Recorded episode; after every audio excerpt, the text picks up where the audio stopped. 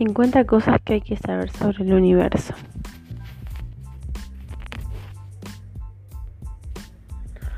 Por Joan Baker.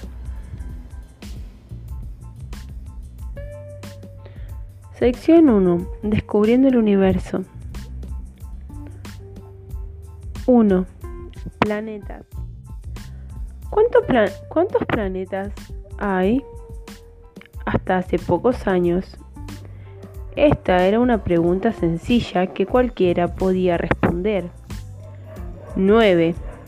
Hoy en día, sin embargo, es una respuesta controvertida, puesto que los astrónomos han puesto en duda el esquema habitual al descubrir cuerpos rocosos en la región externa congelada del sistema solar que rivalizan con Plutón y al encontrar centenares de planetas alrededor de las estrellas distantes, estos descubrimientos obligaron a los científicos a tener que considerar la definición de planeta, de manera que ahora habría ocho planetas bona fide en, en nuestro sistema solar y además algunos planetas enanos donde los que se encontraría Plutón. Desde la prehistoria, el hombre ha sido consciente de los planetas que tienen diferentes estrellas y son diferentes. Bueno, los planetas llamados así por la palabra griega que significa errabundo migran por el cielo nocturno a través del inmutable telón de fondo de las estrellas. Todas las noches las estrellas forman los mismos patrones.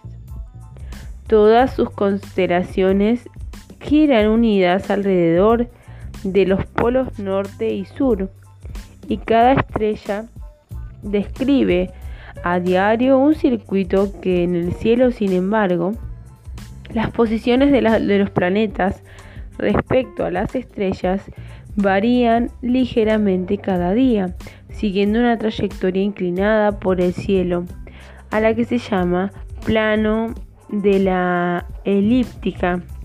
Al girar alrededor del Sol, todos los planetas se mueven en el mismo plano que se proyecta como una línea en el cielo. Desde hace milenios se conoce los planetas mayores aparte de la Tierra, es decir, Mercurio, Venus, Marte, Saturno. Se ven fácilmente a simple vista, eclipsando a menudo a sus vecinos estelares, y sus movimientos retrógrados les confirieron un estatus místico. Con la llegada del telescopio en el siglo XVII, el asombro que inspiran no dejó de crecer. Saturno estaba rodeado por otros anillos maravillosos.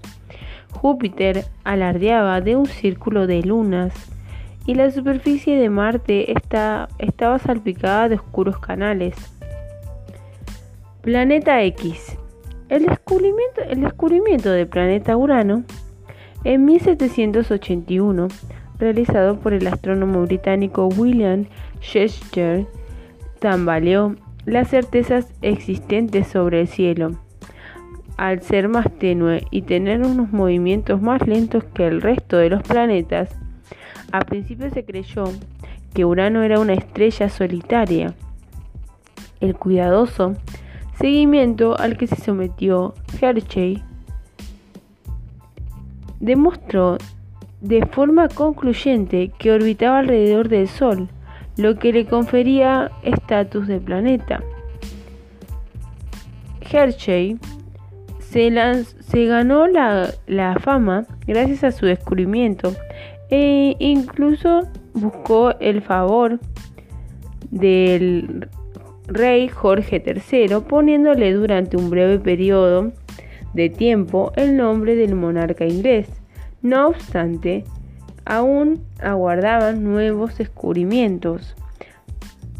las ligeras imperfecciones observadas en, en la órbita de Urano llevan a formular la hipótesis de que algún otro cuerpo celestial que estaba más allá del planeta estaba perturbando su órbita.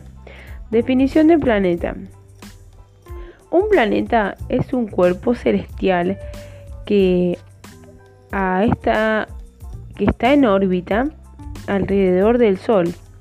Tiene masa suficiente para que su propia gravedad se imponga a las fuerzas de un cuerpo rígido, de manera que adquiera una forma redonda y despeje los alrededores de su órbita. Varios astrónomos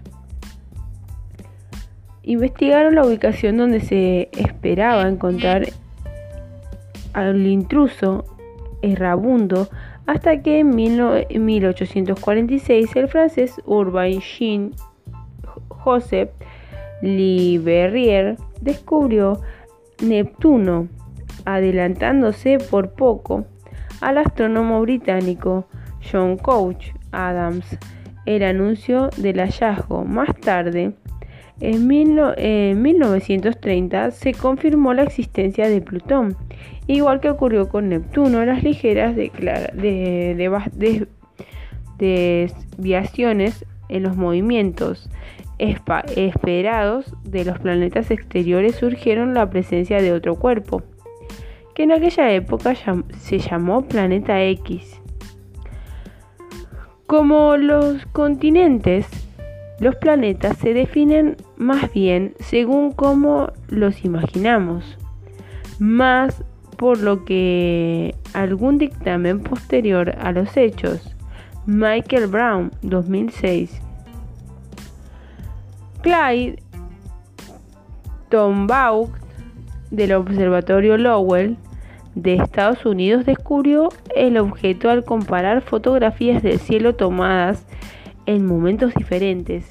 El planeta X, Neptuno, había revelado su presencia por un movimiento. En este caso, una colegiala se encargó de elegir su nombre. Venetia, Venetia Berni de Oxford en Gran Bretaña ganó un concurso de nombres inspirándose en el mundo clásico y sugiriendo llamar al nuevo planeta Plutón como el dios de los infiernos. Plutón se hizo muy popular en la época, ya que desde el perro Pluto, de los dibujos animados hasta Plutonio, elemento que acababa entonces de descubrirse, se llaman así por él. Plutón destronado. Nuestro sistema solar de nueve planetas se mantuvo vigente durante 75 años hasta que Michael Brown del Caltech y sus colaboradores descubrieron que Plutón no estaba solo, después de encontrar un puñado de objetos del tamaño considerable no muy lejos de la órbita de Plutón, en el límite frío del sistema solar descubrieron incluso un objeto mayor al propio Plutón, al que llamaron Iris, Eris. En ese momento, la comunidad astronómica se enfrentaba a un dilema. ¿Debía convertirse en un décimo planeta del objeto descubierto por Brown? ¿Y qué ocurre con los demás cuerpos helados que están cerca de Plutón y de Eris? Inevitablemente el estatus del planeta de Plutón se cuestionó. Los límites exteriores del sistema solar estaban llenos de objetos cubiertos de hielo. Plutón y Eris eran simplemente los mayores. Además, se conocía la existencia por doquier de asteroides rocosos del tamaño similar, como por ejemplo Ceres, un asteroide de 950 kilómetros de diámetro que se descubrió en 1801 entre Marte y Júpiter durante la búsqueda de Neptuno. William Herschel, 1738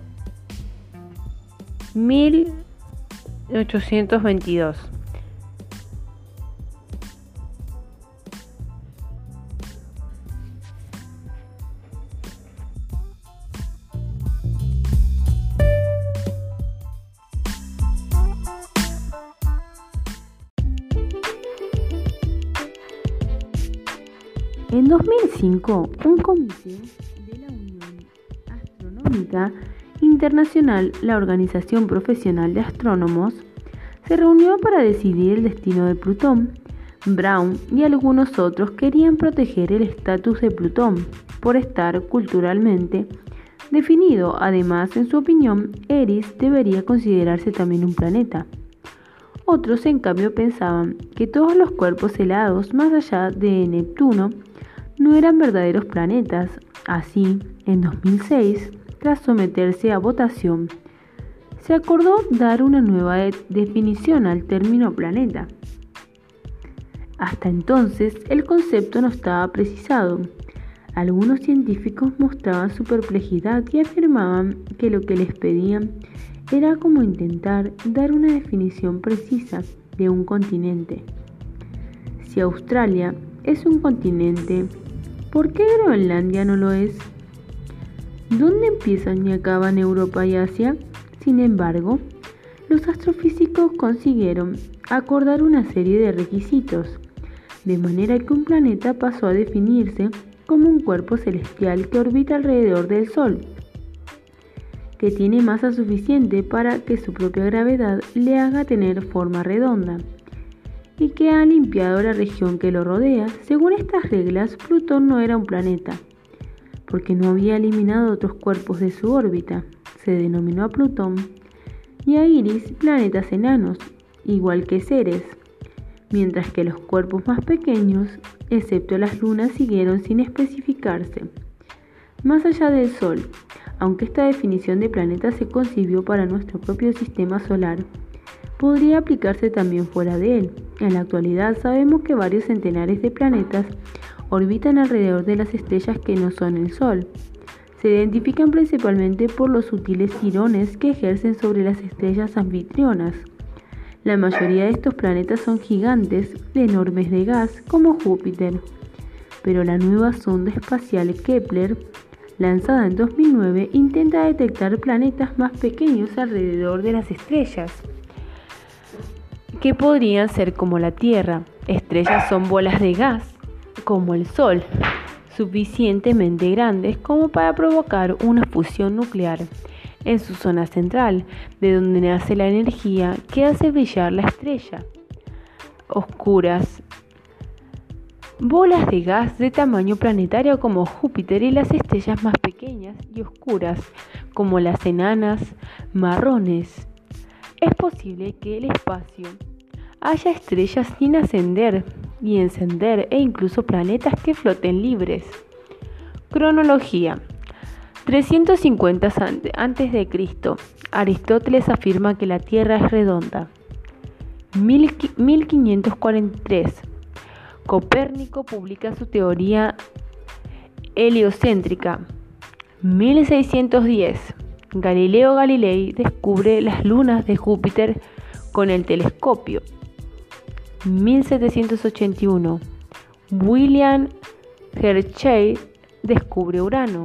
1843 hasta 1846.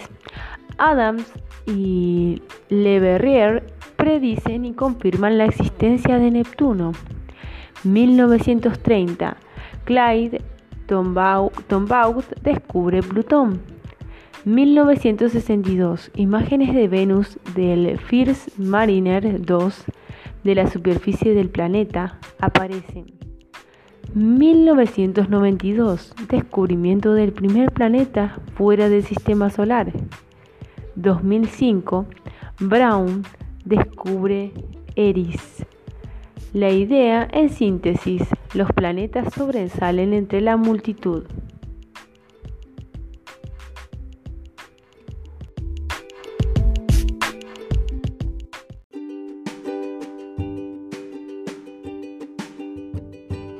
Dos, heliocentrismo.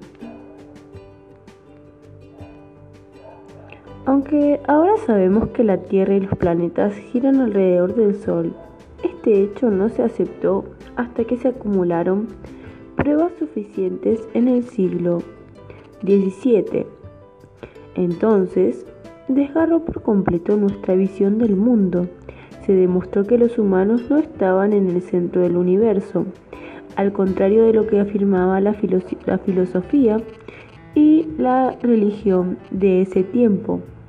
Aún hoy sigue oyéndose el rumor de discusiones similares respecto al lugar que ocupa el hombre en el cosmos, desde el dogma creacionista hasta los aspectos racionales de la, cosmología.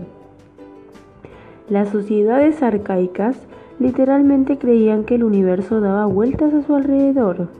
En la antigüedad, la Tierra se situaba siempre en el centro de los modelos del cosmos. Todo lo, de, lo demás desarrollaba a partir de ahí. Pensaban que todos los cuerpos celestiales estaban fijados a esferas de cristal que giraban alrededor de la Tierra, de manera que las estrellas clavadas en ellas o bien visibles a través de pequeños agujeros rodeaban los polos celestiales norte y sur cada noche. De este modo, el ser humano se aseguraba un lugar primordial y central en el funcionamiento del universo. No obstante, existían ya indicios de que este modelo tan cómodo para el hombre y que había dejado perplejos a los filósofos naturales durante generaciones era incorrecto. La idea de que los cielos giran alrededor del Sol, un modelo heliocéntrico, cuyo nombre proviene de la palabra griega helios, que quiere decir sol, fue sugerida por los filósofos de la Grecia antigua, ya en el año 270 a.C. Aristarco de Samos fue uno de los que transmitió ese tipo de hipótesis en sus escritos. Tras calcular los tamaños relativos de la Tierra y del Sol, Aristarco se dio cuenta de que el Sol era mucho mayor y por tanto tenía mucho más sentido que se moviera la Tierra, que era más pequeña, a que lo hiciera el Sol, que era mucho mayor. En el siglo II, Ptolomeo usó las matemáticas para predecir los movimientos de estrellas y planetas. Lo hizo razonablemente bien, pero había patrones obvios que no encajaban en su ecuación. El comportamiento más sorprendente era que los planetas ocasionalmente cambiaban de dirección, es decir, que tenían un movimiento retrógrado. Ptolomeo imaginó cómo aquellos que lo predecieron y precedieron que los planetas giraban sobre enormes ruedas circulares en el cielo y avanzó una explicación añadiendo dientes a su órbita.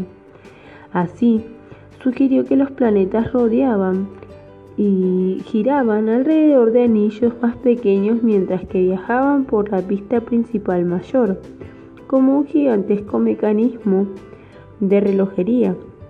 En el modelo de estos epicicios superpuestos, los planetas de vez en cuando realizaban un movimiento hacia atrás, describiendo un bucle. La idea de los egipcios persistió y años después se, redefinió. Los filósofos se, se sentían atraídos por la idea de que la naturaleza favorecía las geometrías perfectas. No obstante, cuando los astrónomos midieron los movimientos de los planetas con más precisión, sus prescripciones matemáticas de un mecanismo de relojería no conseguían explicarlos. Conforme mejoraban sus datos, las discrepancias con el modelo establecido aumentaban. Las ideas del modelo heliocéntrico de Copérnico se plantearon en alguna ocasión a lo largo de los siglos, pero nunca llegaron a considerarse seriamente.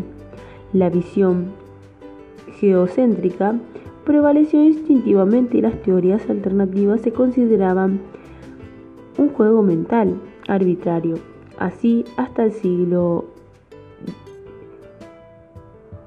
XVI, el modelo heliocéntrico no se desarrolló con todas sus consecuencias.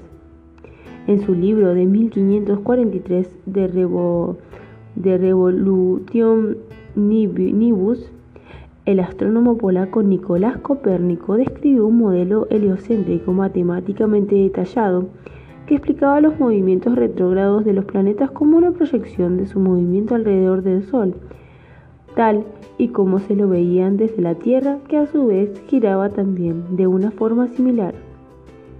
Nicolás Copérnico, 1473 a 1543 de su muerte. Nacido en Torum, Polonia, Copérnico estudió para convertirse en un canónigo. Recibió clases de derecho, medicina, astronomía y astrología. Sentía fascinación por las ideas de Ptolomeo sobre el orden del universo, pero también las criticaba y desarrolló su, su propio sistema en el que la Tierra y los planetas giraban alrededor del Sol. El trabajo de Copérnico de Revolutionibus Orbium Celestium sobre las revoluciones de las esferas celestiales, publicado en marzo de 1543, justo dos meses antes de morir. Fue toda una revelación que demostraba la visión consagrada del universo heliocéntrico. No obstante, seguía estando lejos de las teorías de la astronomía moderna, dado que ponía en duda la preeminencia de los humanos en el universo. El modelo de Copérnico tuvo consecuencias. La Iglesia y la sociedad siguieron prefiriendo la visión geocéntrica de, Ptolomeo Copérnico fue cauto y retrasó la publicación de su trabajo hasta que el año de su muerte. Su argumento póstumo fue recibido y relegado sigilosamente, pero un personaje más ruidoso cogió su testigo. El proceso a Galileo. El astrónomo italiano Galileo Galilei desafió abiertamente a la Iglesia Católica Romana al defender el heliocentrismo. Su audacia se apoyaba en observaciones que realizó mediante el recién inventado telescopio. Al observar el cielo con mayor claridad que sus predecesores, Galileo encontró pruebas de que la Tierra no era el centro de todo. Júpiter tenía lunas que orbitaban a su alrededor y Venus tenía fases igual, a la igual que la Luna publicó estos descubrimientos en su libro de 1610, Sidereus Nuncius o El mensajero estrellado. Convencido de que su visión heliocéntrica era correcta, Galileo defendió sus argumentos en una carta a la gran duquesa Cristina tras afirmar que la notación y la rotación de la Tierra era la causa de que el Sol pareciera moverse por el cielo. Fue convocado a Roma. El Vaticano aceptó que las observaciones eran ciertas porque astrónomos jesuitas veían las mismas cosas a través de sus telescopios. Sin embargo, la Iglesia se negó a aceptar la teoría de Galileo Galilei, afirmando que era solo una hipótesis que no podía tomarse al pie de la letra, por muy atractiva que resultara su simplicidad en 1616 la Iglesia prohibió a Galileo enseñar la teoría heliocéntrica y le impidió mantener o defender esa idea polémica. La razón de Kepler. Mientras tanto, un astrónomo alemán estudiaba también las matemáticas de los movimientos planetarios. Johannes Kepler publicó su análisis del recorrido de Marte en el libro Astronomía Nova 1609, en el mismo año que Galileo construyó su telescopio. Kepler descubrió un eclipse en lugar de un círculo. Daba una mejor descripción de la órbita del planeta rojo alrededor del Sol. al liberarse de los círculos perfectos. Lo que ocurrió fue más allá del modelo de Copérnico y mejoró las predicciones de los movimientos planetarios. Aunque ahora se considera una ley básica de la física, la visión de Kepler se adelantó a su tiempo y tardó mucho en aceptarse. Galileo por una vez lo ignoró. A pesar de, este, de estar limitado, Galileo seguía convenciendo y convencido de que su explicación heliocéntrica era verdadera. Cuando el Papa Urbano VIII le pidió que escribiera un ensayo objetivo que incluyera ambas posturas y que se llamó Decálogo de los dos sistemas del mundo, Galileo contrarió al pontífice por favorecer su propia visión en perjuicio de la defendida por la Iglesia. El Vaticano de nuevo convocó a este, este astrónomo a Roma y lo condenó en 1633 por haber quebrantado su prohibición. Galileo quedó bajo arresto domiciliario durante el resto de su vida y murió en 1642. El Vaticano tardó cuatro siglos en ofrecer una disculpa formal, considerando con el aniversario de la publicación de su polémico libro. Aceptación gradual. Las pruebas de que la visión heliocéntrica del sistema solar era correcta fueron acumulando a lo largo de los siglos. La mecánica de las órbitas de Kepler también demostró ser correcta e incluso influyó en la teoría de la gravedad de Newton. Conforme que se descubrieron más planetas, resultaba más obvio que orbitaban alrededor del Sol, le afirmaban que el hombre era el centro de la Tierra y el universo era insostenible. Cronología 270 a.C. Los antiguos griegos proponen un modelo heliocéntrico. Siglo II. Ptolomeo añade epicicios para explicar los movimientos retrógrados. 1543. Copérnico publica el modelo heliocéntrico. 1609. Galileo descubre las lunas de Júpiter, Kepler describe las órbitas como elipses. 1633. Proceso a Galileo por defender el heliocentrismo. La idea en síntesis, el Sol está en el centro.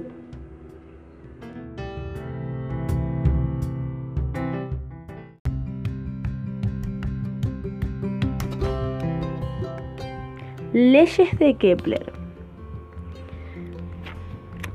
Johannes Kepler, Johannes Kepler buscaba patrones en todas partes, observando tablas astronómicas que describían los movimientos curvados de Marte en el cielo. Descubrió las tres leyes que gobiernan las órbitas de los planetas. Además, estableció que las órbitas de los planetas son elípticas y que los planetas más lejanos orbitan más lentamente alrededor del Sol. Además de revolucionar la astronomía, las leyes de Kepler sentaron las bases para que Newton desarrollara su ley de gravedad. Cuando los planetas orbitan alrededor del Sol, los más cercanos se mueven más rápidamente que los que están más lejos. Mercurio rodea al Sol en tan solo 80 días terrestres. Si Júpiter viajara a la misma velocidad, tardaría unos tres años y medio terrestres en completar una órbita, cuando de hecho tarda 12 años, como todos los planetas se, se avanzan los unos a los otros. Visto desde la Tierra, algunos parecen retroceder mientras que la Tierra avanza. En la época de Kepler, estos movimientos retrógrados eran un auténtico rompecabezas. Kepler lo resolvió y desarrolló tres leyes del movimiento planetario. Patrones poliédricos. Kepler era un matemático alemán que vivió entre el final del siglo XVI y el inicio del XVII, en una época en que la astrología se tomaba muy en serio y la astronomía como la ciencia física estaba todavía en pañales. Las ideas religiosas y espirituales eran tan importantes como la observación al intentar desentrañar las leyes de la naturaleza. Kepler, un místico, que creía que la estructura subyacente del universo se había transformado a partir de formas geométricas perfectas, se dedicó su vida a intentar descubrir los patrones de polígonos, de polígonos perfectos imaginados en la naturaleza. El trabajo de Kepler llegó casi un siglo después de que el polaco Nicolás Copérnico propusiera que el Sol está en el centro del universo y que la Tierra orbita en torno al Sol, y no al revés. Al principio, Kepler adoptó la idea heliocéntrica de Copérnico, creyendo que los planetas se movían alrededor del Sol en órbitas circulares. Planteó un sistema en el que las órbitas de los planetas discurrían en una serie de esferas de cristal, encajadas unas dentro de otras, espaciadas según proporciones matemáticas. Obtuvo esas proporciones a partir de los tamaños de una serie de poliedros con un número de caras ascendente que encajaban dentro de las esferas. La idea de que las leyes de la naturaleza seguían proporciones geométricas básicas procedía de la antigua Grecia, Kepler necesitaba elaborar un modelo de órbitas de los planetas que apoyara sus ideas geométricas, y para ello usó los datos más precisos que de lo que disponía, las intrincadas tablas de los movimientos de los planetas en el cielo, meticulosamente preparadas por Tycho Brahe. En, alguna, en esas columnas de números descubrió Kepler patrones que lo obligaron a revisar sus ideas y a partir de los cuales sugirió tres leyes. Kepler consiguió su gran logro al explicar los movimientos retrógrados de Marte. De vez en cuando el planeta rojo invertía su camino en el cielo y realizaba una pequeña curva. Copérnico había explicado los bucles añadiendo a la órbita principal unas pequeñas observaciones de episicios circulares superpuestos. De repente me asaltó la idea de que aquel pequeño guisante azul era la Tierra. Levanté el pulgar, cerré un ojo y mi pulgar ocultó el planeta Tierra. No me sentí como un gigante, sino más bien me sentí como muy muy pequeño. Eso fue dicho por Neil Armstrong. Sin embargo, Kepler descubrió sus nuevas y precisas mediciones que no encajaban con esas predicciones. Buscando otra explicación, tuvo la idea genial de que los bucles hacia atrás se explicarían si las órbitas de los planetas alrededor del Sol fueran elípticas y no circulares como se había pensado. Irónicamente, Kepler había descubierto que la naturaleza no seguía formas perfectas, como imaginaba eh, en un principio, no obstante fue lo suficiente valiente como para aceptar la evidencia y cambiar su opinión.